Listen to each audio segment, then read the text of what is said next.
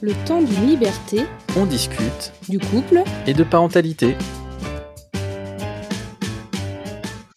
Bonjour à toutes. Bonsoir à tous. Bonjour Marie. Bonsoir Mathieu. Et bienvenue à vous dans ce nouvel épisode du temps d'une liberté. Aujourd'hui, on avait envie de vous parler d'éducation sexuelle avec Mathilde et Tiffaine, autrices des petits illustrés de l'intimité, parce qu'il y en a plusieurs. Mathilde, est-ce que tu peux te présenter? Oui, avec plaisir. Donc d'abord bonjour. Donc moi je suis Mathilde Baudy. Je suis, qu'est-ce que je suis? Je suis, autrice et illustratrice, des livres avec, Tiffaine. Hem, je suis, maman de 2 petites filles de 8 et 4 ans et demi. Et voilà, j'habite en Savoie et je suis, heu, professeure, d'art appliqué, en dispo, du coup, pour, pouvoir, m'occuper des livres, à plein temps et de mon entreprise, de jouets en bois que j'ai montée avec mon compagnon. Voilà. Ok, merci. Et Tiffaine Oui, salut. Euh, moi, je suis Tiffaine Dieu-me-gare. Je suis euh, sage-femme depuis euh, 2009. Euh, j'ai pratiqué dans pas mal de maternités avant de poser mes valises euh, sur euh, Niort dans les Deux-Sèvres. Je suis aussi maman de trois petites filles qui ont euh, 8, euh, bientôt 7 et euh, 4 ans et demi. Je suis aussi bénévole au, planning familial. et puis, et puis voilà. Merci. Et du coup, comment vous êtes venu à... bah, vous êtes venu du coup à écrire ces livres, euh, euh, ces deux, bah, ces deux livres et le troisième est en cours, si je dis pas de bêtises. Heu, tout à fait. Le troisième est en plein, financement participatif sur Ulule et alors, comment ça nous est venu? En fait, ça donc ça a commencé parce que ça a commencé sur Instagram parce que, Tiffen et moi on se suit, pour, des raisons, toutes bêtes. C'est que, bah, on a à peu près ouais, on on on a un peu les mêmes, convictions, on a des filles qui ont à peu près le même âge et et moi ma fille, elle avait plein de questions sur, son son intimité, son anatomie et et je cherchais un bouquin, pour pouvoir, pour, pour être un support pour pouvoir lui répondre et j'ai acheté un livre qui n'était pas du tout adapté. Alors je sais pas si on va lui faire de la sale pub à ce bouquin, mais voilà, je l'ai acheté, sur internet sans l'avoir lu et quand je l'ai reçu, j'étais, très surprise de voir que, quand il s'agissait du du sexe, en fait, l'auteur, qui est pourtant médecin, eh, avait indiqué que les petites filles n'avaient qu'un seul trou qui amenait la vessie et que s'il y avait un problème, c'est qu'elles étaient, sales. Heu, donc j'avais un peu réagi sur Instagram et heu, elle a, elle a tout de suite, réagi avec moi en disant: «Mais c'est n'importe quoi, je suis sûre qu'il existe des trucs mieux, je suis quand même sage-femme, je vais regarder et je vais trouver un truc mieux» et bah, je te laisse, reprendre? Et, et en fait, j'ai jamais trouvé de, de, de livre comme je le souhaitais, en fait. Euh, oui, je suis sage-femme, mais euh, moi, je suis pas dessinatrice, donc euh, euh, mes, mes, euh, mes dessins de vulve euh, sont vraiment très moches. Et donc, pour expliquer à mes filles, parce qu'il y avait aussi plein de questions, et ben, c'était un peu compliqué. Donc, j'ai cherché, et puis en fait, j'en suis j'ai rien trouvé quoi. J'ai rien trouvé d'intéressant où il y avait vraiment euh, le dessin parfait enfin le dessin parfait je dis pas que mais le dessin et avec euh, aussi euh, le les vrais noms en fait les vrais mots. On parlait pas de de vulve on parlait pas de clitoris on parlait pas des lèvres externes des lèvres internes enfin bon il y avait plein de choses on disait zézette et puis c'est tout quoi. Et, et moi ça m'intéressait pas parce que j'ai pas envie de dire ça à mes filles. Donc donc, euh, j'ai dit à Mathilde, écoute, Mathilde, euh, je suis sage-femme. Toi, tu es prof d'art appliqué, tu dessines bien. euh, vas-y, let's go. On, on fait le, on fait le, le film, on fait le livre. Et euh, ouais, au début, c'était un peu, c'était un peu, la un blague, pari. quoi. Ouais, C'était un peu un pari. Elle m'a lancé le défi genre: «Non mais attends, viens, on le fait». Et bah, on l'a fait, en vrai. Euh, ça s'est concrétisé. En fait, on était vachement motivés. Je pense aussi parce qu'on était un peu pressés par, par nos filles qui avaient plein de questions et on voulait vraiment y répondre. Et, et donc, on a mis un petit peu de temps parce que, au final, notre idée, c'était en 2019. Non, attends, je sais plus. Je sais plus dans l'idée. Ça doit être ça, ça doit être, début, 2019, on a eu cette idée.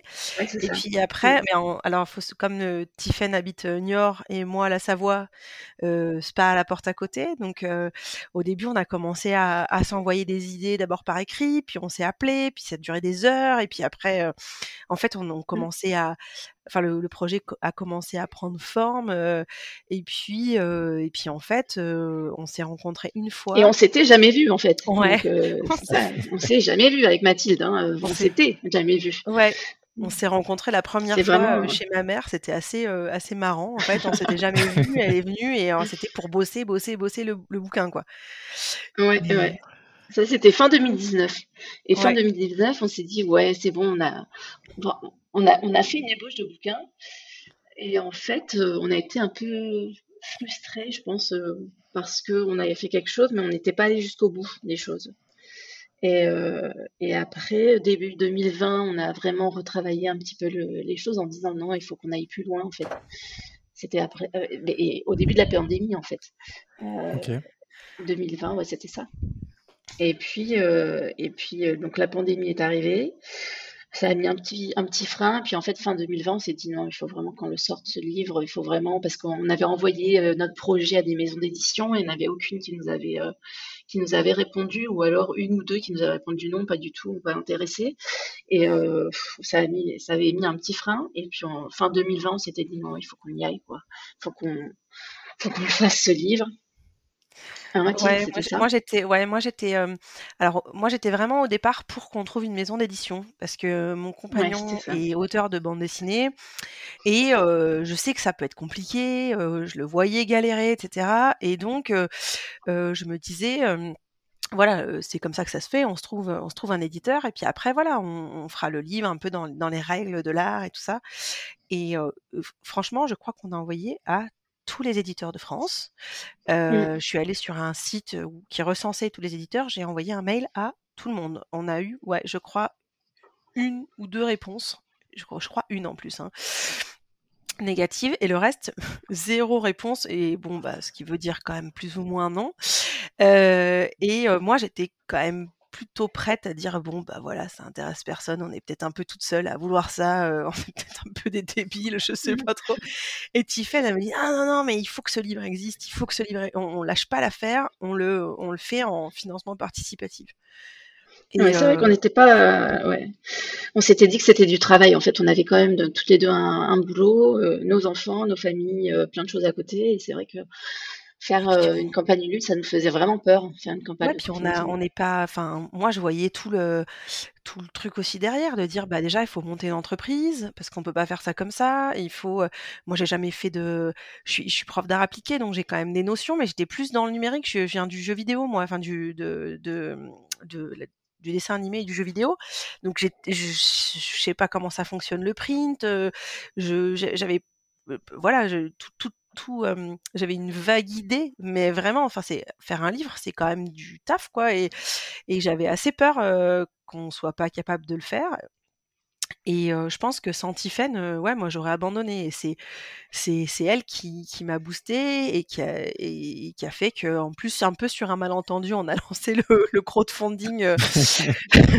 C'était on avait commencé à faire le compte Instagram un peu un soir. Tiffen était de nuit quand elle s'est réveillée le lendemain, elle a vu le compte, elle a dit c'est génial, elle a partagé à tout le monde, mais c'était pas prêt du tout. mais mais du coup, c'est ça qui a fait que, bah, du coup, on s'est, en fait, on s'est bougé les fesses, on a fait le truc un peu, un peu au feeling, un peu à la va-vite. Mmh. Et, et en fait, le, retour qu'on a eu est, super parce qu'on a, on a vraiment vu qu'on n'était pas les seuls parents, en fait, à manquer de support pour essayer de parler d'intimité et d'anatomie intime autrement. Et ce qui est fou, c'est que du coup, il n'y a aucune maison d'édition qui s'est dit mais ça va marcher parce que c'est important. Eh bien, en fait, euh, pendant la campagne de crowdfunding, Euh, on a été contacté par une maison d'édition qui avait vu que ça marchait bien, qu'on avait euh, un petit peu explosé les, les, scores et tout ça. Et donc, elle a pris contact avec nous. Et en fait, la maison d'édition est venue, mais je pense qu'elle avait même pas, même pas lu notre projet. Enfin, elle avait vu vite fait. Elle savait même pas qui on était en fait. Mais vraiment, enfin, et on s'est dit punaise. Quand on a raccroché, on a dit mais en fait, elle, elle comprend rien. Enfin, c'est même pas. Elle sait rien de nous en fait. Elle, elle, a juste vu un chiffre, je pense. s'est dit ouais bingo ça peut marcher et, et en fait euh, on l'a on l'a pas senti avec euh, Mathilde. On s'est dit. Euh, si au, départ on était un peu on était un peu était un peu contente de voir qu'enfin ça galvanisé, je pense que, ça, ça intéressait quelqu'un. Mm. Mais quand elle a commencé à nous dire oui, alors par contre, les enfants nus, ça va peut-être pas le faire, il va falloir les rhabiller. On a dit euh, attendez les gars, l'idée c'est de parler d'intimité, de montrer les choses telles qu'elles sont. Si on commence à rhabiller tout le monde, à cacher euh, les sexes, les poils, mm. les machins, en fait, euh, il y a plus d'intérêt. Enfin. On est, on est, puis quand, le sens du projet. Hein. Quand on voit les livres, euh, je suis retombé dernièrement sur un, livre, euh, alors je ne sais pas si on peut appeler ça d'éducation sexuelle, mais en tout cas, euh, de, ouais, si on peut, ça peut se rapprocher de ça des années 70-80, où il y a deux enfants qui sont sur un fauteuil. le fauteuil type affiche Emmanuel, du coup, en faisant bien référence à des films porno, bah, films érotiques. Du coup, il y, a, il y avait un, il y a un décalage quand même qui, qui peut se créer. Euh, euh, alors que là, sur le, petit illustré, on est quand même sur quelque chose de, de quand même vachement plus soft. soft. Et c'est du dessin et, et c'est de l'anatomie. Voilà, c'est pas. Ah bah, clairement, ça vous dire, l'anatomie et le corps, c'est pas, c'est pas sale, c'est pas honteux. non. Je veux dire, à quel moment faudrait le cacher, quoi? Complètement. Mmh, mmh, mmh. Et du coup, ça vous emmène euh, donc financement participatif et votre premier livre, il sort du coup en 2021, c'est ça Si je dis pas de Ouais, il est sorti le 3 mai 2021, précisément. Mmh. Et, euh, et il a été en rupture en 15 jours. Oh la vache. On, avait fait un petit tirage, un petit, ouais. un petit euh, tirage déjà euh, pour euh, une auto-édition. Enfin, nous, on nous a dit, vous êtes sûr, tirage, hein. On a imprimé 6000 au départ exemplaires. Mmh. Et on s'était dit, bah, quand même, déjà pour de l'auto-édition, la moyenne, c'est 300 exemplaires vendus. Donc, c'est quand même beaucoup, quoi. Et en fait, et en fait, on, on, a eu de la chance que mmh, les gens qui nous avaient soutenus sur Ulule, ont, bah, ils ont apprécié le livre, ils en ont parlé autour d'eux. On a eu des, des des, des, gens qui voilà qui, qui ont soutenu vraiment. Ils ont bien soutenu. Hein. Ouais. C'était une émulsion autour du livre qui, qui, a été qui nous a un petit peu dépassé parce que vraiment les gens ont été enfin hyper bienveillant. Enfin, on a été, euh, enfin beaucoup soutenu euh, euh, en disant, mais c'est le livre qu'on attendait en fait. Ah ouais, en fait, on n'était pas que deux, donc c'était c'était c'était cool de voir que effectivement beaucoup de parents étaient en manque de ça en fait ne savait pas, avait beaucoup de questions et se disait mais comment on va s'en sortir? Comment on peut faire? Et puis ben ouais, donc les livres sont arrivés à point nommé, je pense, pour euh, une nouvelle génération euh, de parents qui voulaient vraiment, euh, parce que bon, les anciennes générations de parents, c'est, on a beaucoup eu des témoignages de gens qui disaient ben nous, on, on nous a rien dit, nos parents nous ont rien dit que dalle. Et, euh, et, et, euh, et c'est ça qui nous manquait en fait. C'est ce livre-là, j'aurais adoré euh, l'avoir, euh, l'avoir étant petite. Enfin, donc nous, ça nous a vraiment boosté en fait. Ouais, et encore, on a eu plein de, de, retours en fait de, de grands-parents qui ont acheté ce livre en disant moi on m'a rien dit, moi je savais pas, je cache, un peu, je casse le cercle en fait. Moi, mes petits enfants, ils seront plus ouverts sur la question. ils vont pas découvrir ce que c'est qu'un sexe le jour de leur mariage. Enfin, moi, j'ai eu vraiment des retours comme ça de de, de, gens et c'est presque de gens qu'on s'attendait pas. Nous, on, s'attendait à parler quand même à, plutôt à des mamans de notre génération. Et en fait, ça a été assez transgénérationnel. On a eu vraiment des retours de, de, de, tout type de personnes. C'était incroyable, quoi. on a, Génial. Ouais, on a vraiment été portés en fait par le truc. Les gens sont devenus des, des, des, des ambassadeurs de, de, de, notre projet bien au-delà de ce qu'on avait imaginé. Nous, on pensait, on s'était dit, ok, on essaye de s'auto-éditer. Si on vend 750 livres, on, a réussi notre pari, quoi. Et là, je sais même plus. Je, crois qu'on en est à 35 000 exemplaires du tome 1. Enfin, c'est rien. Enfin, mmh. c'est inimaginable. C'est complètement, c'est complètement fou. On abordera tout à l'heure un peu plus le côté contenu, ce qu'il y a, entre guillemets, ce que vous mettez derrière l'éducation sexuelle. vous avez fait un tome 2 sur les personnes possédant des pénis, si je dis pas de bêtises. Tout à fait. Et le tome 3 est sur les modes de conception. Et de parentalité. Et de parentalité. Ouais, c'est ça, c'est les bah conceptions les, les familles et les parentalités. C'est un peu. en fait, on, c'est toujours pareil. On, alors moi, j'ai eu mes, mmh, j'ai eu mes filles par FIV. Et, même si on a parlé un peu de la conception dans, les deux premiers tomes, c'était pas assez en profondeur et en fait il n'existe pas ou peu de livres pour, pour expliquer en fait comment on fabrique un bébé, je veux dire comment on fabrique un bébé, pas forcément de façon traditionnel, on va dire. Et en fait, il y en a plein. Des gens qui, peut-être même de plus en plus, des gens qui font des, enfants comme ça, ou des gens qui n'ont pas un schéma familial, papa, maman, enfant, par exemple. le, et en fait, il y a assez peu de livres qui expliquent tout ça, ou qui expliquent qu'il y a différentes façons d'être des parents, que on n'est pas tous éduqués pareil, que, enfin voilà, nous ce qu'on cherchait, c'était un truc vraiment là-dessus, sur tout ce qui est parentalité, famille, conception au sens large. Et toujours de la même façon, on a une partie qui est purement scientifique anatomique, comme dans les deux premiers tomes, et une partie qui est plus sociologique, en fait. C'est quoi la famille, c'est quoi les droits de l'enfant, c'est quoi, voilà, tout ça. Chouette. Hâte de découvrir.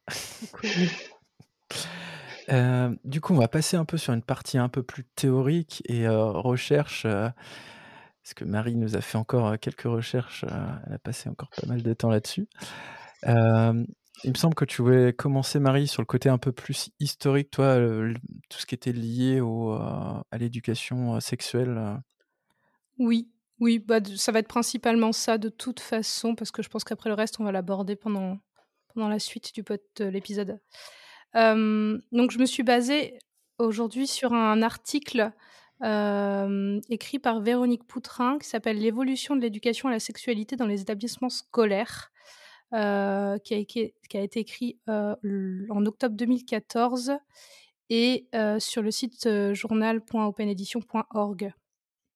Donc, l'éducation à la sexualité, elle est envisagée alors, à l'école à partir de 1973 et elle a pour objectif de permettre aux élèves d'adopter des attitudes de responsabilité individuelle et sociale. Et donc, en fait, elle apparaît en premier, le terme éducation sexuelle apparaît en premier en 1914. C'est Ivan Knibiller, pardon, qui en 1996 découvre, enfin, met en avant ça. Et donc le terme, il est investi d'abord par les médecins en termes de prévention des maladies vénériennes, par les prêtres qui veulent stopper la divulgation des méthodes contraceptive et par les féministes, les, premiers mouvements féministes qui euh, travaillent à la protection contre la séduction, le viol et les avortements. Euh, donc parce qu'on est en 1914 du coup. et à cette même époque, il y a Madeleine Pelletier qui est médecin, qui sort un livre qui s'appelle, ou une brochure en tout cas d'information qui s'appelle L'éducation féministe des filles, mais euh, ça donne pas forcément d'indication sur qui fait cette éducation ou comment elle doit être faite. Euh, on, voit que c'est encore un sujet qui est très complexe à aborder en dehors de l'intimité, et même encore dans l'intimité. Euh. En 1918, il y a Adrienne Avril de Sainte-Croix euh, qui fait une conférence pour la Ligue de l'enseignement qui s'appelle l'éducation sexuelle. Et elle, elle préconise de compléter la formation des enseignants, mais du coup, le public visé est essentiellement masculin. En 1923, la Société de prophylaxie sanitaire et morale. Elle veut élargir l'éducation euh, à la, enfin, la formation au public féminin. Et, euh, mais en fait, les cours d'éducation sexuelle rencontrent, peu de succès. Et, euh, donc, l'objectif, en plus, est principalement reproductif et pas sexuel, c'est-à-dire qu'on va chercher à, à préserver l'innocence des filles et on, pervertit un peu ce que c'est la sexualité, on met des notions de sale et de tabou, ce qu'on disait un peu tout à l'heure, sur, euh, sur tout ça. Euh, et on, en fait, on vise principalement la préparation à la maternité et la protection contre les MST. Euh, et les premiers pionniers de la sexologie en Europe, c'est Albert Moll, Richard von Kraft, von et Bing et Havelock Ellis.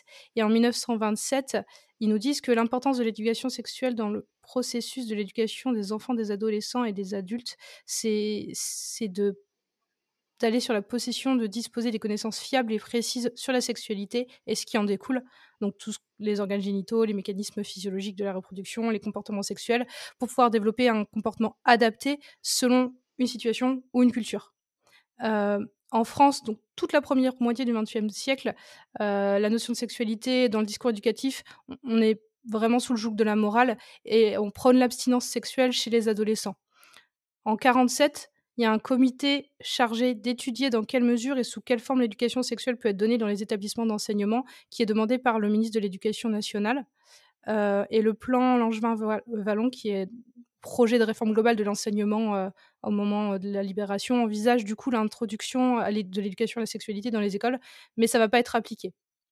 Pas tout de suite. Euh, il y a, du coup, le comité fait un rapport l'année suivante, en 1948, où il dit que les enfants et les adolescents s'instruisent entre eux de la façon la moins morale et la plus malfaisante.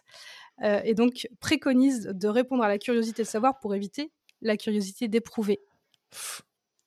voilà, voilà, voilà, voilà. Euh, ouais, 1948.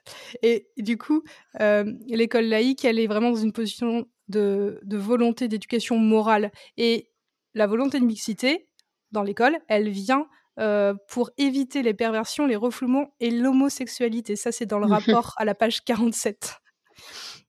Euh, ouais, ouais c'est fou. En, 50 ans, 60 ans, euh, l'évolution qu'on a pu avoir sur tout ça.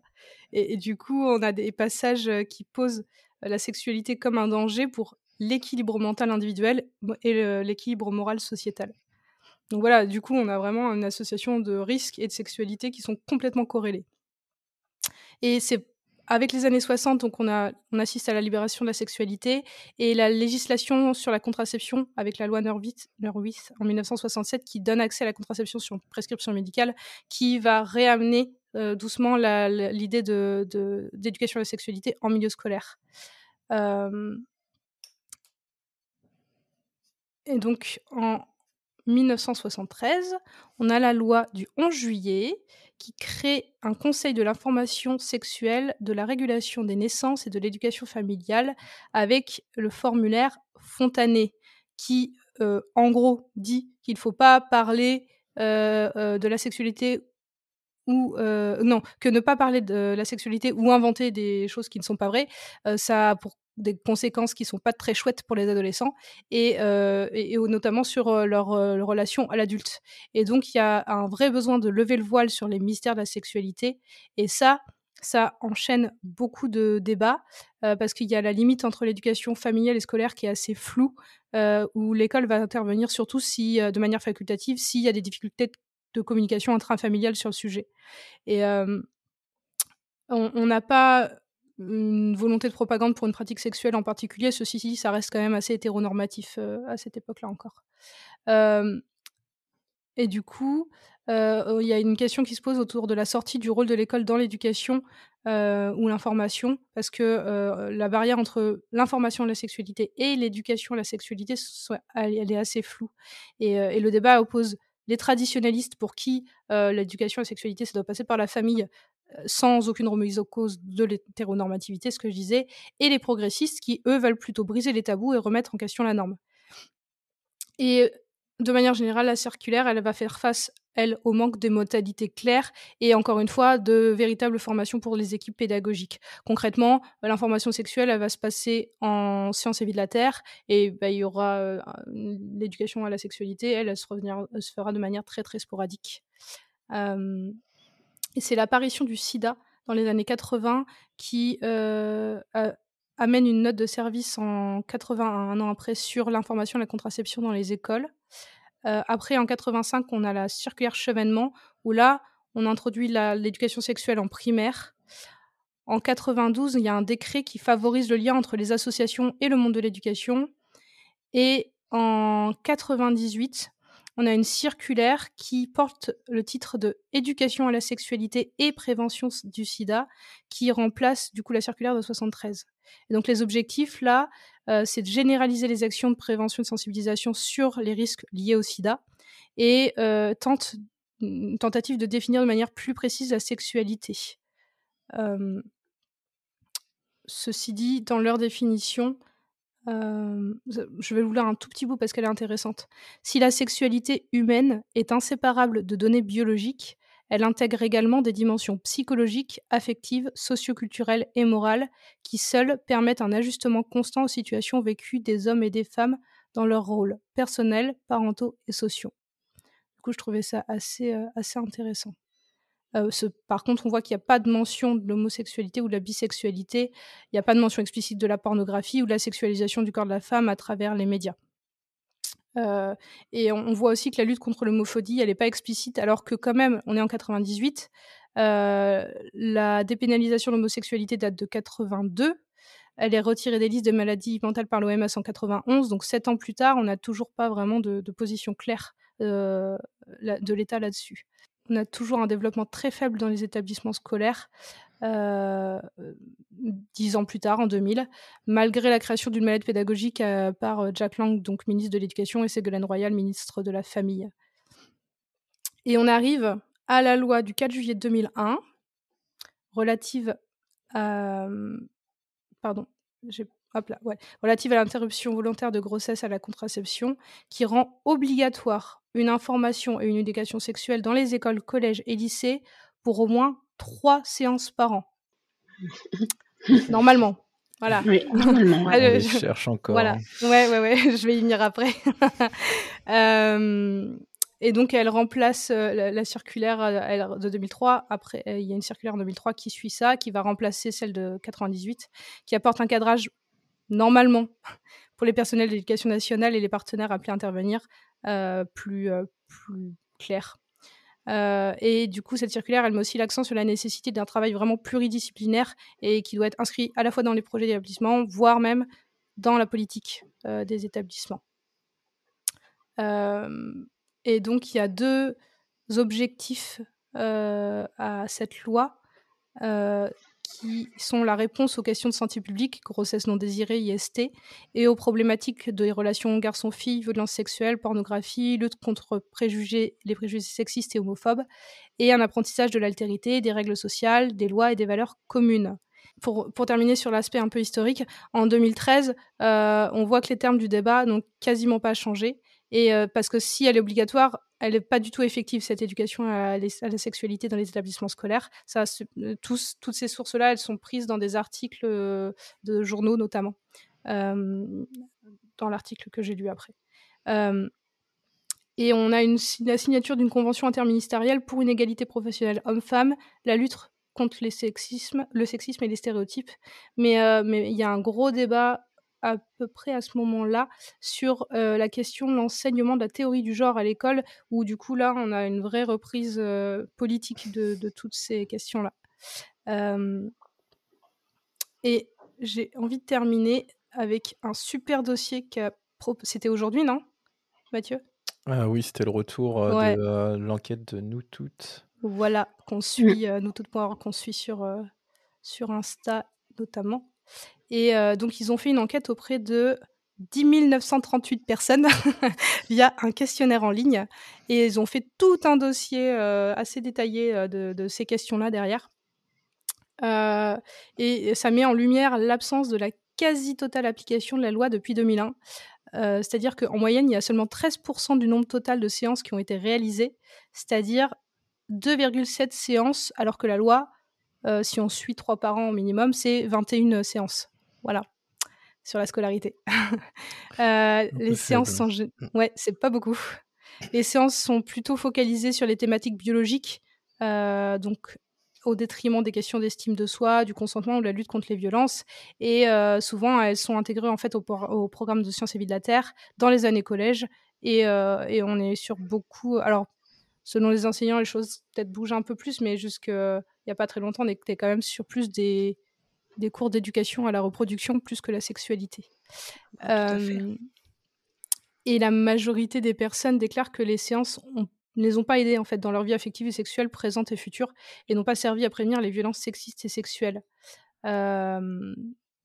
pour donner un peu de chiffres, il y a 65,9% des, des, personnes interrogées qui sont en désaccord sur l'objectif de présenter une vision égalitaire, enfin sur le fait que les séances ont rempli cet objectif. 72,5% où l'objectif encore n'a pas été rempli sur favoriser le respect de soi et autrui et l'acceptation des différences. Et 85,1% qui sont en désaccord sur l'objectif de combattre, enfin sur le fait que ça a été rempli, de combattre les préjugés sexistes et homophobes. Donc voilà, ça fait quand même une grosse majorité des gens. Mmh enfin, on a aussi abordé le consentement sexuel, les violences sexistes et sexuelles a un impact mesurable très important. Et du coup, euh, on voit que quand ça a été abordé, au moins une fois, euh, au, moins une séance, ça avait passé de 15 à 82% la part des personnes qui déclarent qu'elles connaissent la définition et qu'elles vont faire attention à le faire respecter dans leurs futures relations. Et, euh, et, pareil pour les violences sexuelles, ça fait passer de, 15, de 11 à 50% la part des répondantes se disant capables de repérer une situation de violence si un ou une amie leur en parle. Donc ça, ça, ça, on voit quand même que du coup, quand il y en a, bah, c'est, ça marche. Et, euh, et le problème, c'est que bah, y en a pas beaucoup. Et puis c'est assez euh, récent aussi. Ouais, tout à fait. Euh, là, du coup, il y avait, il depuis 2018, il y a l'obligation d'une présence de référent égalité ou référente égalité. et du coup, ils ont fait une enquête auprès de 1000 lycées et il y a deux lycées sur trois qui n'ont pas de référent, référente égalité, filles-garçons. Alors que, du coup, le site du ministère de l'Éducation nationale euh, précise quand même que les objectifs sont répartis dans trois champs, donc biologiques, anatomie, reproduction, contraception, prévention des IST euh, et du sida. Euh, champ psycho-émotionnel avec tout le travail sur l'estime de soi, les compétences psychosociales, relations interpersonnelles, émotions et sentiments. Ça, dans les faits, c'est pas beaucoup abordé. Et champ juridique et, social avec les droits et devoirs des citoyens citoyennes, égalité homme-femme, violences sexistes et sexuelles et pornographie. Et, du coup, nous toutes, dans son rapport, dit que souligne l'importance de l'éducation à la sexualité parce que en fait les jeunes sont quand même conditionnés par l'imposition des stéréotypes dans les rôles différenciés sur les genres dans la sexualité sur, sur les normes autour de la virilité et de la féminité et ce qui favorise une vision très hétéronormative et binaire du genre qui peut du coup entraîner des violences sexistes et sexuelles dans les personnes, euh, les jeunes, et du coup, ils disent que les jeunes femmes et les personnes euh, LGBTQIA+, de 12 à 25 ans, euh, sont souvent le plus exposées aux violences et le moins repérées. Et du coup, et du coup, il y a une autre enquête en 2021 qui a été faite par En avant toutes et les petites glows, où parmi les répondants de 12 à 24 ans, il y avait 9 femmes sur 10, 9 jeunes femmes sur 10 qui avaient subi des violences dans leur couple et qui du coup passaient sous le radar des violences conjugales parce qu'en fait la représentation renvoyée par la société euh, elle est trop différente de leur expérience pour permettre une vraie mmh. euh, identification et, et, ça ça relève vraiment d'un manque d'éducation du coup d'où mmh. l'importance ah, bien sûr mmh. et, euh, et l'enquête enfin elle montre que les femmes je cite là, je cite l'enquête de nous toutes.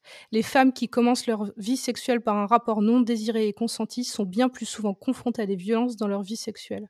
Donc, encore une fois, ça montre le besoin d'éducation réelle.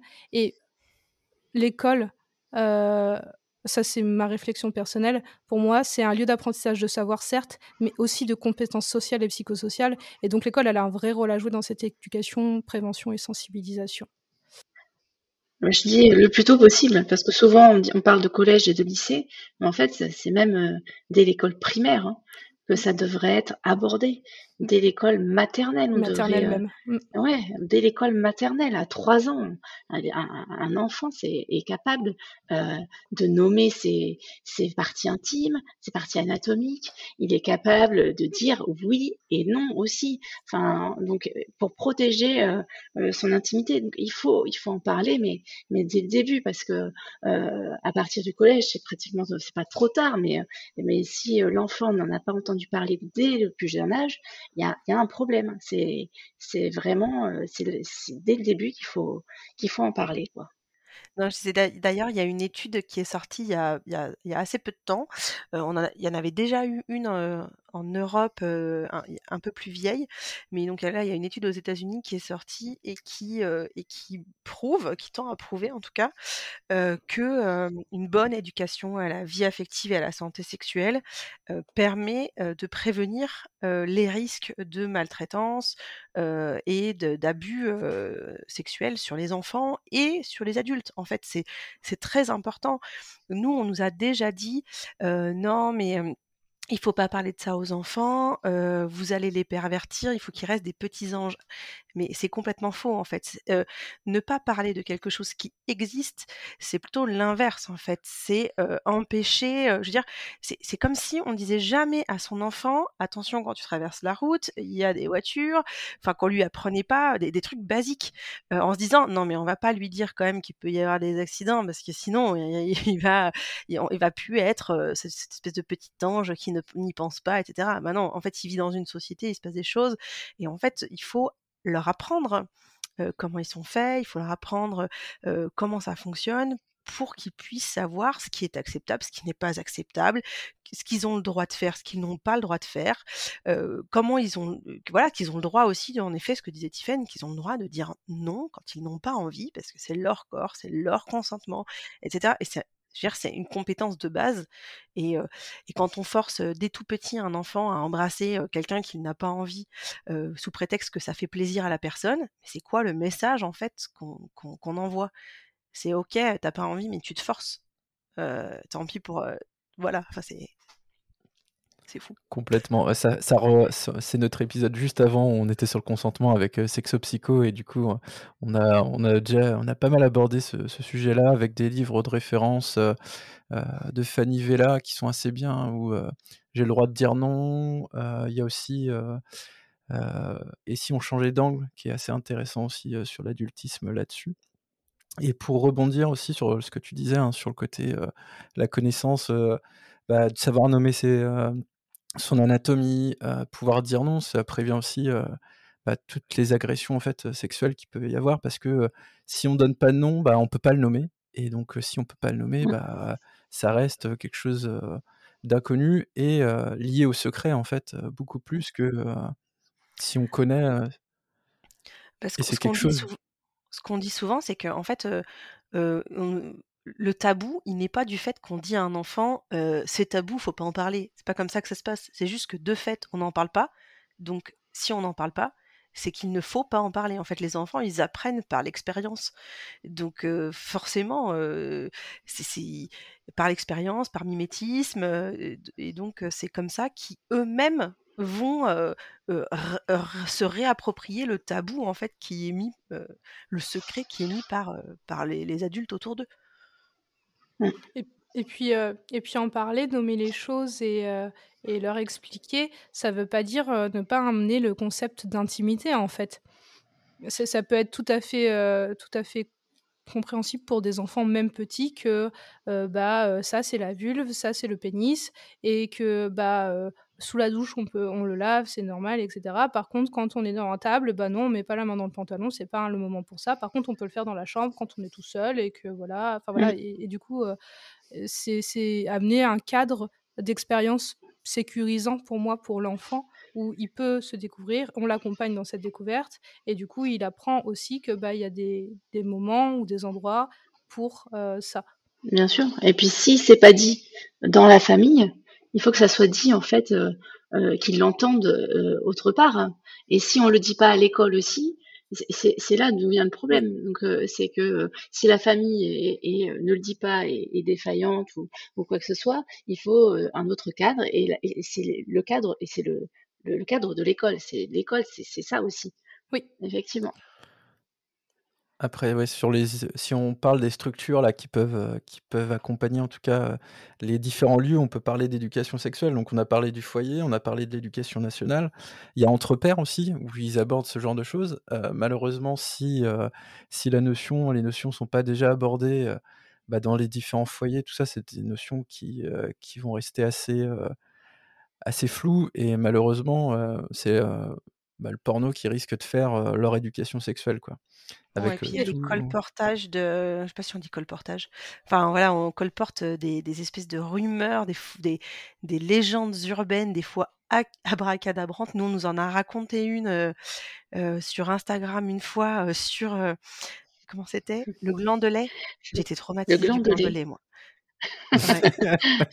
le gland de lait, ouais. Non, mais c'est euh, euh, un médecin sur, Instagram qui reçoit un, un patient, je- euh, ado, jeune ado, et en fait, donc elle le reçoit tout seul parce que ses parents le, le laissent. Ils voulaient, enfin, ses parents n'étaient pas du tout au courant et, enfin, n'étaient pas au courant de ce qu'il allait demander au médecin. Et donc elle le reçoit et puis elle lui dit, il lui dit, ben moi, il paraît que que j'ai un, un gland de lait. Donc en fait, quand on n'avait pas de, quand on n'a pas de relation sexuelle, il pensait que à la première relation sexuelle, le gland de lait tombait et qu'après, Ah. euh, on Comme avait des plus de gland en fait. Enfin, Ah, ah, comme les dents de lait, un gland de lait. Voilà. Ah et oui. non mais c'est c'est traumatisant. Il était traumatisé le Bah, gamin. tu m'étonnes, pauvre enfant. Donc, Et donc voilà, après, ça serait très douloureux et après, il aurait enfin un gland d'adulte. Et, euh, et en fait, en plus, ce qui était, ce qui était fou, c'est que le gamin, il avait peur de ça. Et en plus, c'est une information impossible à réfuter dans la cour de l'école, puisque si tu n'es pas au courant, forcément, c'est que tu as un gland de lait. Donc, donc c'était incroyable. Mais il y a des choses qu'on a entendues, notamment de, de euh, des parents quoi, euh, sur Instagram, euh, en discutant des petits illustrés, qui, qui étaient hallucinantes, des informations qu'on Mm. n'imagine même pas. Et, euh, et d'où l'idée de, de- d'arriver à en parler pour que l'enfant aussi se sente suffisamment euh, safe pour pouvoir poser ses questions à ses parents euh, sans, en- sans avoir peur de se faire euh, envoyer bouler ou qu'on lui dise ah non c'est sale j'en parle pas parce que même si c'est pas sans facile parce qu'on a que tous aussi nos, ouais. Nos, barrières quoi nos, tabous personnels. Et du coup, j'avais lu aussi euh, dans un article sur The Conversation qui s'appelle euh, Qui a peur de l'éducation et la sexualité? Euh, Ça en lien avec ce qu'on raconte, que en fait, la- ce qu'apporte l'école dans, cette éducation à la sexualité, c'est que euh, bah, effectivement, elle est complémentaire de ce qu'on peut avoir en foyer, ou du coup, elle vient se, substitu- se substituer à s'il n'y a pas d'éducation au sein du foyer, ce qui amène quand même euh, des pistes de réflexion pour, l'enfant. Et, euh, et en fait, euh, on parlait du groupe, l'apprentissage entre pairs, il est là, en fait, il est dans ces, au sein, dans, dans le cadre de l'établissement ou d'associations s'ils se retrouvent entre jeunes, etc. Mais en tout cas, dans ces temps-là où ils se retrouvent entre pairs, ils peuvent en parler entre eux, mais du coup de manière accompagnée, avec des sources fiables, des, de l'information qui est vraie, et pas, euh, et pas des choses qui, des légendes urbaines qui vont se raconter entre eux, Mmh. même si ça arrivera forcément, mais en tout cas, euh, il a, la personne référente est là pour euh, déconstruire aussi ces, ces, ces désinformations. Et du coup, et du coup, c'est important d'avoir ces groupes de pairs pour pouvoir s'identifier entre eux aussi dans leurs apprentissages, je pense. Ouais. Et pour compléter, du coup, vu qu'on revient sur les lieux, euh, il y a aussi toutes les structures d'éducation populaire, les Mmh. associations de prévention qui font quand même un super travail euh, là-dessus, euh, d'accompagnement, et qui, qui est vraiment complémentaire aussi qu'aussi à l'école. Et c'est vrai que hum, quand moi je me remémore et pour avoir discuté avec des, des personnes un peu plus anciennes sur bah, pourquoi ils faisaient pas en fait euh, d'éducation euh, au sein du foyer? Parce que c'était tabou? Ou parce qu'ils avaient peur que parler de la sexualité ou parler du coup euh, de faire de l'éducation sexuelle c'était parler de leur sexualité? Alors que pas du tout mais je pense que voilà il faut, faut prendre le sujet avec un peu de un peu de recul et l'idée c'est c'est plus d'aborder des thèmes généraux et pas des thèmes Mmh. qui qui vont vous concerner directement quoi. L'idée Ah oui, c'est pas. C'est pas de savoir ce qui se passe dans le lit conjugal ou dans le lit en tout cas des parents, mais voilà, de qu'il peut y avoir l'anatomie, le genre, comment le plaisir aussi parce que c'est des choses quand on fait de l'éducation à la reproduction comme on a pu avoir dans les années 80-90 et même encore peut-être actuellement, la notion de plaisir, la notion de consentement, elles étaient complètement Bah, déjà, il n'y avait pas de alors, euh, je veux Mm. dire, depuis 2000 Exactement. ça c'est pas, il n'existe était dans les manuels scolaires que depuis Euh, 2014 hein. c'est quand même euh, c'est sûr que plaisir, non. Non, puis en fait, euh, en, consentements. eff- en effet, euh, quand tu, tu parles, quand on parle d'éducation à la sexualité, on ne parle pas forcément de, de ce que nous, en tant qu'adultes, on on, entend quand on parle de sexe. En fait, sexe, c'est un mot valise. Il y a tout dans le sexe. Il y a, l'objet, enfin, je veux dire, l'organe. il y a une relation entre deux personnes, ou plus, ou voilà. Mais il, y, a, il y a beaucoup de choses, en fait, dans ce. Et l'éducation à la sexualité, c'est pas apprendre à son enfant comment avoir des relations sexuelles. Et ça n'a rien à voir. Mmh c'est c'est pas surtout bah, c'est ce que beaucoup de gens peuvent croire et ce qui leur fait peur. Mais il n'est absolument pas question on est d'accord, d'expliquer à un enfant de 3 ans comment ses parents ont des relations sexuelles. C'est pas l'idée. Hein euh, c'est juste qu'il apprenne à se, à se connaître, euh, qu'il sache en effet ce qu'il voilà, ce qu'il a le droit de faire en public, pas en public, ce qui n'est qu'à lui, ce qu'il ce qu'il peut partager avec les autres, euh, le fonctionnement de son anatomie. Il y a, il y a énormément de choses mais en effet, un enfant de 3 ans, il n'a pas de sexualité, il n'est pas prêt en fait. Psychologiquement, il n'est pas encore assez mature pour comprendre ce genre de choses. Par contre, il peut comprendre ce que c'est que le plaisir, en effet. Ben, un câlin, ça fait plaisir. Euh, un mot doux, ça fait plaisir. Euh, si lui se touche, euh, ça fait plaisir. Et eh ben ça, ça fait partie de l'éducation à la vie. D'ailleurs, nous, on préfère dire à la vie affective et, et, à la santé sexuelle. C'est c'est pas oui. C'est pas oui, c'est un ensemble au sexe. C'est pas ça. oui. Oui, d'autant qu'un enfant, en fait, à 3 ans, il découvre, euh, il découvre euh, les zones autour de 3 ans, il découvre ce que c'est les... Enfin, il découvre ces zones érogènes. Du coup, si on l'accompagne pas dans cette découverte-là, euh, enfin, ça, ça aide. Oui, bah, il faut, il faut, faut pas, en tout cas, lui dire non, tu fais pas ça, c'est interdit. c'est ça, voilà, c'est ça. Ouais. Et, je pense que c'est hyper important de décorréler ce que on disait tout à l'heure quand on a vu dans l'histoire là de, l'éducation à, la sexualité du coup décorréler cette enfin c'est pas il faut pas nier la part de risque euh, dans les pratiques sexuelles parce que c'est important de parler des IST bien sûr des risques de grossesse non désirée etc bien, sûr. bien sûr la contraception tout ça ceci dit c'est aussi euh, décorréler la notion systématique de risque et dire que la sexualité ou la vie affective, c'est aussi du plaisir, c'est aussi autre chose que la procréation, et, du coup aller sur vraiment un sujet beaucoup plus global qui est pas culpabilisant, qui est pas euh, euh, qui ne fait pas peur, euh, tout en étant en responsabilité et en conscience de ce qui peut arriver si si on si on a un comportement déviant par exemple. Oui, tout à fait. Souvent, on, va, d'abord euh, dire euh, l'éducation à la sexualité, on va mettre un gros point rouge en disant attention, attention, il y a euh, plein de risques. Mais c'est vrai que avant de dire ça existe, et effectivement, mais on peut aussi aborder des notions de plaisir et consentement avant tout, avant ça, c'est vrai. Enfin là, c'est vrai que souvent quand on en parle, c'est il faut faire attention hein, parce qu'il y a ça, ça, ça, on va tout lister et puis euh, et puis euh, pas lister le principal qui est de se faire plaisir à soi et, à l'autre. Et puis comme vous disiez au début, très souvent en fait, donc il y, y, a dans, dans l'éducation à, à la vie affective et sexuelle qu'on a encore à l'école.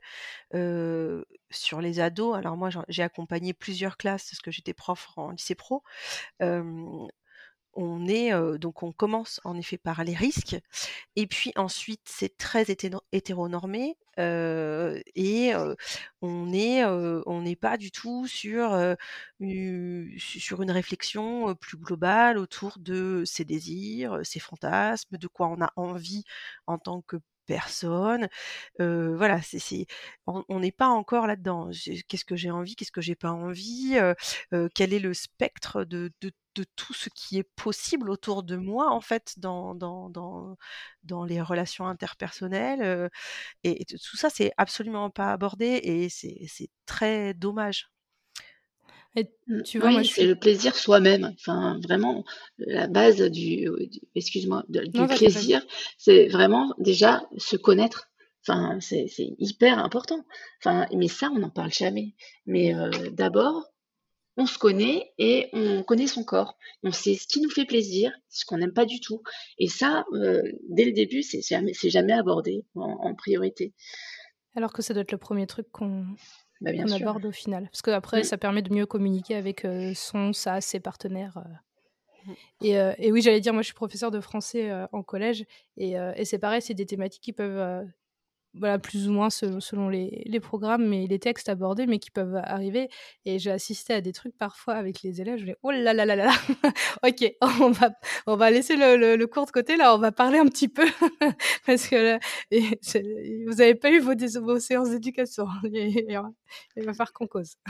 Mais ça, c'est Et fou. du coup, Mais, mais ce qui est bien, c'est que tout le monde, en fait, peut, peut prendre mais oui, part à ces séances euh, euh, à la vie affective. Donc c'est ça qui est complètement. intéressant. Moi, je, je, je plusieurs points de vue, en fait, parce que d'avoir toujours le même point de vue, bah, je trouve que bah, ça va pas. Il y a, il y a prendre les informations euh, par-ci, par-là, euh, chez une prof de français, chez une sage-femme, chez, euh, chez, je sais pas, moi, chez, chez, chez plein d'autres personnes, euh, une tante, euh, un cousin, enfin, et, et, de, et se faire sa propre opinion après, et, se dire, tiens, j'ai- il y a, il y a plein de sons de cloche, c'est intéressant, je piocher un peu partout, et c'est ça qui est vachement, vachement intéressant, je trouve aussi. Et d'ailleurs, à l'école, on, on dit souvent c'est trois heures obligatoires, mais c'est pas trois heures obligatoires, c'est trois séances obligatoires. Euh, Et ça peut être des séances qui durent plus d'une heure, d'ailleurs. une demi-journée, par exemple. par exemple. Et, et, et, euh, et c'est vrai que, comme tu disais, on a souvent euh, euh, l'image du fait que c'est le prof de SVT qui doit s'y coller, alors que bah, du coup, lui, il a ses propres programmes et que du coup, souvent, ça va se réorienter sur bah, la procréation parce que c'est ton programme, par exemple. Et, voilà. Et en fait, on, on devrait tous, en tant que prof et dans la société s'emparer aussi du questionnement. Moi, en tant que prof d'art appliqué, c'est déjà arrivé que je parle de tel artiste ou de tel euh, euh, designer et que, euh, et que du coup la discussion emmène à de l'éducation à la vie affective et sexuelle et c'est hyper riche. Et en fait, c'est en effet, ce que disait Tiffen, c'est toutes ces petites informations qui ouvrent le champ des possibles, qui voilà, qui, qui, qui créent, des graines. voilà, qui plantent des graines. Et après, on voit comment ça germe. On ne sait pas. Et puis, je pense qu'aussi pour, euh, pour accompagner un peu les parents, donc euh, il y, a ces, euh, il y a les ouvrages que vous proposez, mais il y a aussi dans la pop culture, il y a quand même pas mal de choses qui se font. Alors, pour les un peu plus grands, mais euh, comme la série euh, qui était sur euh, Netflix, la Sex Education, Mm. euh, moi je travaille bien. dans une, dans une structure d'éducation populaire et, on- et ils ont édité un livret qui était avec, on s'en est servi du coup pour faire des affiches et qui marche hyper bien du coup auprès des jeunes, même si c'est normalement limité euh, aux plus de 16 ans cette série-là, euh, il y a plein de jeunes qui l'ont déjà vu et ça ouvre clairement le débat, euh, ça permet d'en discuter et, euh, et d'amener le, voilà, le sujet et de dire bah, qu'est-ce que t'en penses, voilà, pouvoir, euh, pouvoir lan- lancer le sujet et puis le euh, faire réfléchir le jeune ou même l'enfant sur euh, bah, qu'est-ce que tu penses de cette situation-là. il y a des jeux de société qui existent pour les plus petits aussi, ou même le livre. Moi, le- les petits illustrés de l'éducation, ma fille de euh, 4 ans les a feuilletés, on en a discuté, puis ça nous permet aussi, quand il y a des situations qui arrivent, euh, eh ben, de pouvoir rebondir là- là-dessus, de pouvoir aller chercher des informations de manière illustrée et de manière un peu factuelle. et ça, ça permet d'être un bon, un bon support si vous vous sentez pas forcément très à l'aise du coup euh, avec le sujet aussi. Mm, C'était exactement totalement. le but, en fait. C'était vraiment ça, notre but, c'était de créer un, un- un document support pour aider, euh, nous aider en tant qu'adultes à parler de sujets où- sur lesquels on n'est pas toujours à l'aise avec nos enfants. Alors, puis ça permet aussi de pouvoir euh, en discuter de façon, de plein de façons différentes. On peut, quand on a un petit qui a des questions, par exemple, prendre le livre et se servir juste des images en fait pour expliquer deux trois trucs particuliers pour répondre à une question. Euh, on peut le lire en entier avec son enfant, lui expliquer les mots, euh, faire des petites digressions, etc. On peut aussi, euh, surtout si c'est un peu un plus grand, laisser traîner le livre dans un coin et puis et puis laisser l'enfant y aller quand il le sent, quand il a envie pour répondre à ses questions et ensuite lui dire ah j'ai vu que tu avais regardé, si jamais tu as envie d'en parler, si tu as envie de voir des choses, je suis là. On peut en parler je suis ouverte aux, questionnements que tu peux avoir, etc. il y a plein de façons de, s'en servir. Et d'ailleurs, nos livres sont de la maternelle jusqu'au lycée, dans, plein d'établissements, dans des bibliothèques. Et nous, on mmh. trouve ça super. C'était le but, de, vraiment le but ah ultime de, de ce qu'on voulait faire. On espère que ça fera pareil pour le tome 3 et pour le tome 4, puisque on a un tome 4 de prévu. Ah, il va... on peut savoir de quoi il va parler? Si tu avais le tome 2, tu saurais. j'ai ma petite sœur qui m'a dit de ne pas les acheter parce que euh, parce que le Père Noël était passé chez elle et comme elle était covidée pour Noël, elle n'a pas pu euh, me les offrir. Mais je vais les avoir incessamment sous peu. Donc pour l'instant, je n'ai pas pu les acheter. On va parler des, sexualités, IST, consentement. En fait, ça sera un livre. Alors au début, enfin, les, on a fait des livres pour les à partir de 6 ans et là, ça sera mmh. un peu plus pour les un peu plus grands, pour les préados, euh, ça sera à partir de, je sais plus, sais plus quel âge on a mis, mais, mais voilà, ça sera, on parlera des, sexualités en tout cas. Mais, mais tu vois, c'est vrai que ce que tu disais sur le, fait d'avoir l'accès aux livres, je sais que mes enfants, ils, ont, ils, sont, ils sont encore un peu petits, ils ont deux ans et demi et quatre ans et demi. Ceci dit, ils ont leur bibliothèque avec leurs livres et du coup, en accès libre, et, euh, et, quand je vais avoir les petits illustrés, du coup, les, deux premiers, je vais leur, même celui euh, potentiellement sur, sur la famille, je vais leur laisser euh, dans leur bibliothèque. Et du coup, c'est des livres qu'ils peuvent regarder et sur lesquels je vais revenir avec eux. Et, et voilà, au fur et à mesure. Et c'est hyper important de pouvoir les laisser y aller en autonomie et puis pouvoir être là en accompagnant si s'ils ont l'envie ou le besoin ou même pour pose, justement poser un cadre, ce qu'on disait, où voilà, pour leur, euh, leur, faire, leur permettre de comprendre certaines choses qui sont peut-être un peu compliquées encore avec des mots, euh, ou quand ils n'ont pas la lecture, qu'ils ont juste les images, les accompagner euh, là-dessus. Mmh Et c'est drôle parce qu'en fait, nous, les livres, à chaque fois, j'ai l'impression que ça part d'un besoin. quand on a commencé à, écrire le, nous, on a que des filles, donc on a commencé à écrire le tome 1 parce que bah, on avait besoin de ça. Et puis, on s'est vite rendu compte que bah, on était aussi frustré de pas expliquer bah, le, fonctionnement d'un pénis, de testicules, etc. Donc, bim, on a fait le tome 2. Et puis, quand même, bah, on était un peu frustré de pas pouvoir parler plus en profondeur de, bah, de comment ça se passe un accouchement, de comment est-ce que vraiment on fabrique un bébé, etc. de, de, toutes les autres formes de, de, de, famille, de parentalité. Donc là, hop, le tome 3, et on a toujours aussi cette frustration de ne pas mmh, avoir pu aller plus loin, justement, parce que ben, on s'adresse à, une certaine tranche d'âge, donc forcément, voilà, il y a des choses de, pour lesquelles on, voilà, on développe pas, etc. Et on avait envie de parler bah, de rapport au corps, de consentement, de sexualité, de, de protection, de fantasme, de, de, plein d'autres choses. Mais voilà, de parler. Alors aujourd'hui, on dit sexualité positive, bienveillante, etc. Mais juste d'en parler mmh. comme, comme de quelque chose qui, qui existe et qui peut être cool et bien vécu et, et, mmh, et, voilà en fait donc on a déjà un peu commencé à écrire aussi on a, on a plein d'idées oui j'imagine que ça doit fuser ça me fait penser à, à, des discussions moi que j'ai eues avec des ados sur sur le c'est vrai que sur la sexualité où tout de suite on, on, parle et même moi en tant que quand j'étais jeune, c'était la première fois forcément l'acte pénétratif, quoi. Et, et en fait, leur faire comprendre que bah, le spectre de la sexualité, ça commence, c'est très très large et ça commence rien qu'au flirt. Et quand on commence à flirter, bah, du coup, on rentre dans, aussi dans un aspect de la, de la sexualité. je trouve que c'est très très important et ça permet de d'englober bah, que la sexualité, c'est ouais, c'est plus large et qu'il n'y a, pas un but final qui est. c'est ça, qui est la, pénétration. Quoi. Mmh. Mmh, mmh. Ouais, relation sexuelle, ça ne veut pas dire pénétration en fait. Ouais, non, mais ça, c'est hyper important, je pense, de, de dire ça aux, aux, jeunes, de dire que ben, les relations sexuelles, c'est pas une pénétration, en fait. C'est euh, ou c'est pas d'autres euh, choses. C'est ouais, c'est ça. tellement, euh, tellement varié, tellement. Voilà. Ou, ou même, ou même le, le sentiment d'obligation de l'orgasme, en fait, décorrélé aussi le fait de, la sexualité, c'est pas un rapport, un orgasme.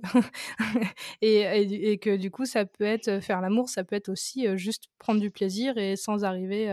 Enfin voilà, que, du coup, il y a plein de manières de faire l'amour, d'avoir de la sexualité et, et du coup, de d'élargir ce, ce spectre. Et c'est, c'est, Pierre, du coup, Sex Psycho, qui disait dans l'épisode précédent, et j'avais trouvé ça bien, enfin, j'avais bien aimé qu'il n'y avait pas une première fois, mais il y avait des premières fois. Plein. Voilà. Et, et, pareil, nous, on, là, on a commencé un peu à, réfléchir. On, on, essaye de pas trop dire de faire l'amour, justement, parce que avoir des relations sexuelles, c'est pas forcément corrélé avec des sentiments. Ça peut être une envie de, de, relationner avec des personnes et d'avoir envie de, de, se donner du plaisir mutuellement. Et c'est vrai que on a, voilà, on, a des injonctions qui, sont ancrées depuis des générations, etc. Mais en fait, on le sait très bien que voilà, la première relation sexuelle d'une personne, c'est rarement la personne de avec qui il va passer le reste de sa vie. Et, voilà, il faut aussi arriver à, voilà, enlever un peu de, pression, aussi cette espèce de pression qu'ont les jeunes à faire tout. Il faut tout faire parce qu'il y a un ordre aussi. Il y a les préliminaires, après il faut faire ci, après il faut faire ça. Et non, en fait, justement, ce que, ce que disait Tiffany tout à l'heure, c'est apprendre à se connaître, apprendre mmh. qu'est-ce que nous on aime, qu'est-ce que nous on a envie. Est-ce qu'il y a des choses qu'on n'a pas du tout envie de tester? Est-ce qu'il y en a d'autres qu'on a envie d'essayer? Mmh. Peut-être d'essayer de se rendre compte que, bah, en fait, non, c'est pas pour nous, ou que, voilà, ou peut-être pas du tout envie d'essayer, ou peut-être même pas du tout envie d'avoir de relations intimes. C'est, c'est voilà, chacun voilà, doit faire ses, propres choix en fonction de lui et, et en, respect de la personne avec qui il souhaite le faire aussi. Donc, et, ça, c'est hyper important et c'est souvent pas comme ça qu'on nous présente les choses. Oui. Oui, complètement. Il y a, dans, un des articles que j'avais lu, il y a Michel Boson, qui est sociologue, qui disait qu'en fait,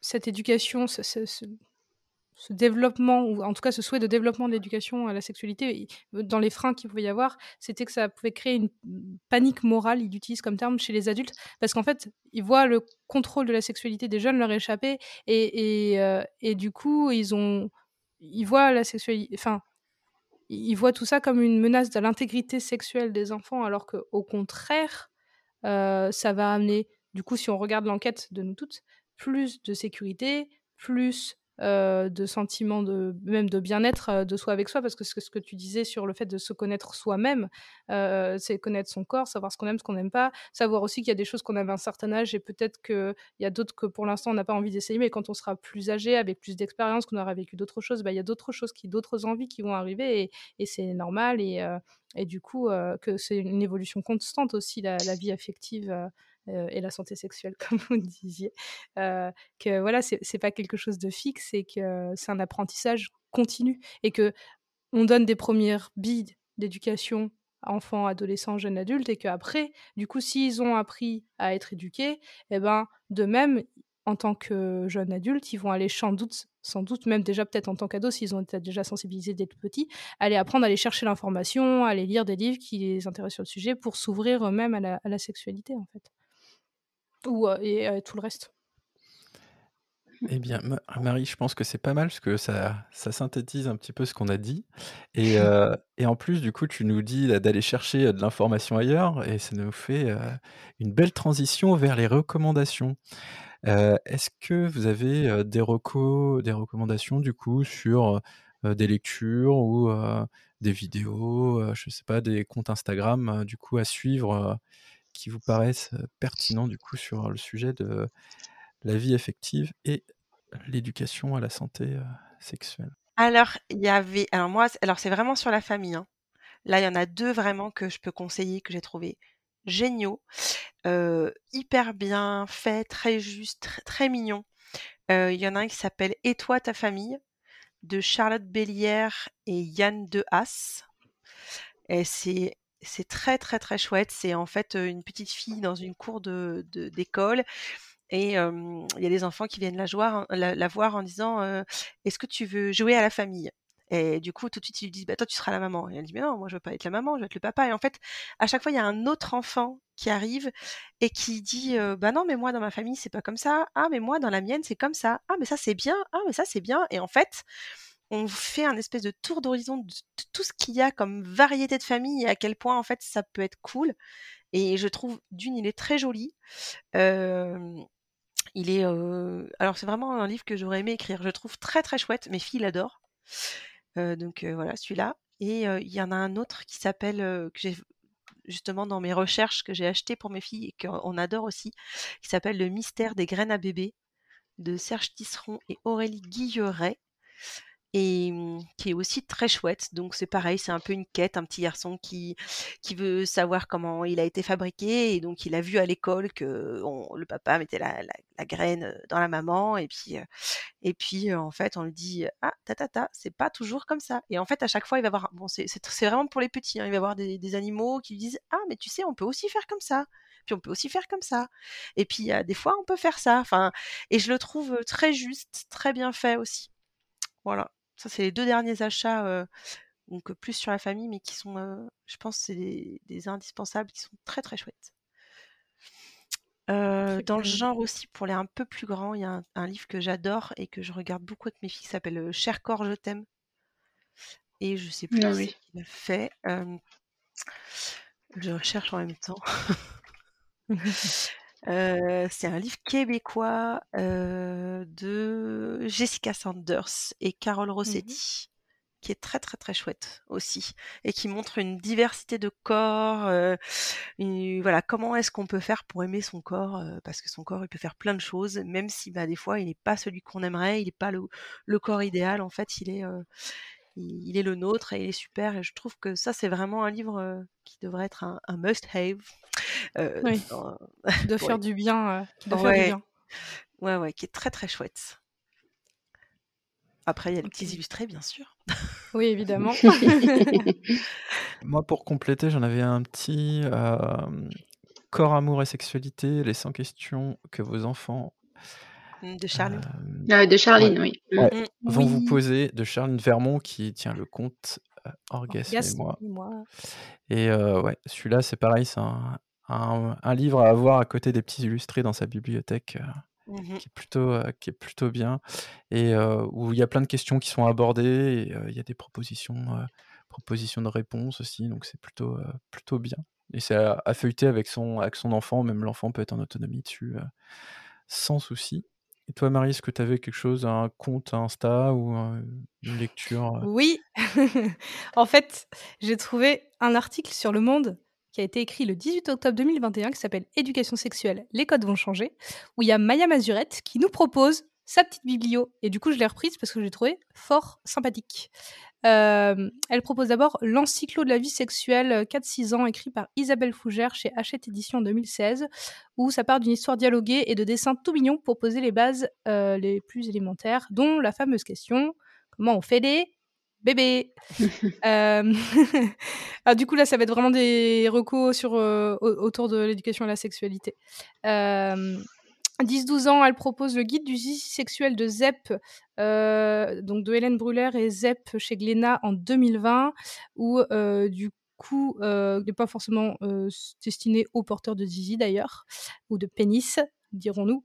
Et, et, du coup, elle dit qu'il y a aussi une version explicitement destinée pour les filles ou les personnes à vulve, qui s'appelle Le petit guide de la foufoune sexuelle, qui est écrit par Julia Pietri, Bettercal Julia, euh, voilà. À 12-15 ans, tout nu, dictionnaire bienveillant de la sexualité par Myriam Daguzan-Bernier et Cécile Gariepi. J'espère que j'écorche pas les noms, chez Ricochet en 2020, euh, où elle dit que du coup là, il est très clair, inclusif et très joliment mis en page, et c'est son coup de cœur à elle. Euh, pour les 15 ans et plus, un petit guide pour une sexualité féministe et épanouie par le collectif Oser le féminisme, et qui arrive quatre ans après l'explosion de MeToo euh, pour accompagner euh, les jeunes femmes vers l'âge adulte en leur donnant une boîte à outils engagée. Voilà, où l'idée c'est aussi d'apprendre, entre autres, pas que, mais à se protéger des violences sexistes et sexuelles. Euh, il y a une chaîne YouTube qui s'appelle Sexo Tuto, qui est réalisée par l'animatrice Maïtena Biraben pour France TV, où il y a une, quarantaine d'épisodes de 4 minutes qui sont tous gratuits. Euh, elle conseille quelques comptes TikTok, donc Carla Valette, qui est étudiante en médecine, Docteur JFK, qui est aussi étudiant en pharmacie en médecine, Lilou Santabou, Sex Co, Le Cœur Net et un petit compte humoristique qui s'appelle tiktoker.east qui euh, parle du déballage de préservatifs en tout genre. Et pour terminer, quelques comptes Insta, euh, dont on a déjà parlé plusieurs fois dans nos épisodes parce qu'on les aime d'amour.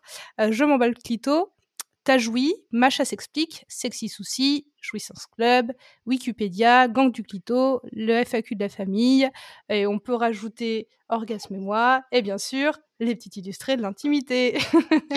et euh, je rajouterais un, aussi, euh, nous on a été euh, labellisés par la chaire santé, éducation santé de sexuelle et droits humains. Ouais. ouais. Et mm. franchement, ils ont une, ils ont un compte Insta euh, je sais plus, euh, leur compte Insta. Euh, My Sex, My Rights. My Sex, My Rights, et il est très bien aussi. les, les, bon, les illustrations sont pas toujours sont moches, on va dire. voilà. voilà. Et plus cash que moi. Un, je trouve même pas toujours bien choisi, mais par contre. On leur a dit, de toute façon. On leur a déjà dit. Hein, mais mais par contre, leurs textes sont, sont, vraiment bien faits. Euh, ouais, bien sûr. Après, il y a aussi un conte, mais c'est peut-être plus pour les plus grands, mais que je trouve bien sur le côté médical, c'est Juju la Gigi. Alors moi, je, Gigi, ça me, c'est vraiment un terme qui me sort par les oreilles, mais, ah, pareil. mais, mais qui, qui a un compte Instagram, elle fait des petits dessins et, c'est, et elle a fait un, bouquin d'ailleurs où, elle explique en fait pas mal de, fonctionnement aussi anatomique, mais de façon un peu humoristique, un peu façon Marion Montaigne ou des choses comme ça, qui est que plutôt pas mal aussi, mais plus à destination des, adultes, je pense plutôt. Enfin, des adultes. Ouais, je crois que c'est Pierre Sexopsycho qui nous disait qu'il a, elle avait fait partie du comité de relecture avec bah, du coup lui et puis Baptiste Beaulieu du livre de Charline, il me semble, de mémoire, si j'ai bien retenu. Et on va dire, euh, on va dire merci aux gens qui nous ont écoutés jusqu'au bout de ce super épisode. Euh, on vous dit merci à vous, Mathilde et Tiffaine, d'avoir accepté notre invitation à participer au podcast et pour toute la richesse de nos échanges et toutes les belles choses que nous vous avez apportées. Bah, merci à vous en tout cas pour l'invitation. Avec plaisir. Et on se retrouve le mois prochain pour parler de charge mentale dans le couple. Comme pour cet épisode, n'hésitez pas à nous partager vos témoignages, expériences, questionnements sur la boîte privée Insta, Facebook ou par mail, le temps d'une liberté à gmail.com. On sera très heureux de vous lire et de pouvoir partager ça lors du prochain épisode. Ouais, on a super hâte de vous retrouver le mois prochain. Et en attendant, eh ben, n'hésitez pas à partager le podcast sur Insta, bien sûr, mais aussi sur Facebook, pourquoi pas par mail, dans vos boîtes aux lettres, par pigeon voyageur, à dos de cheval, à dos d'âne ou dromadaire, pourquoi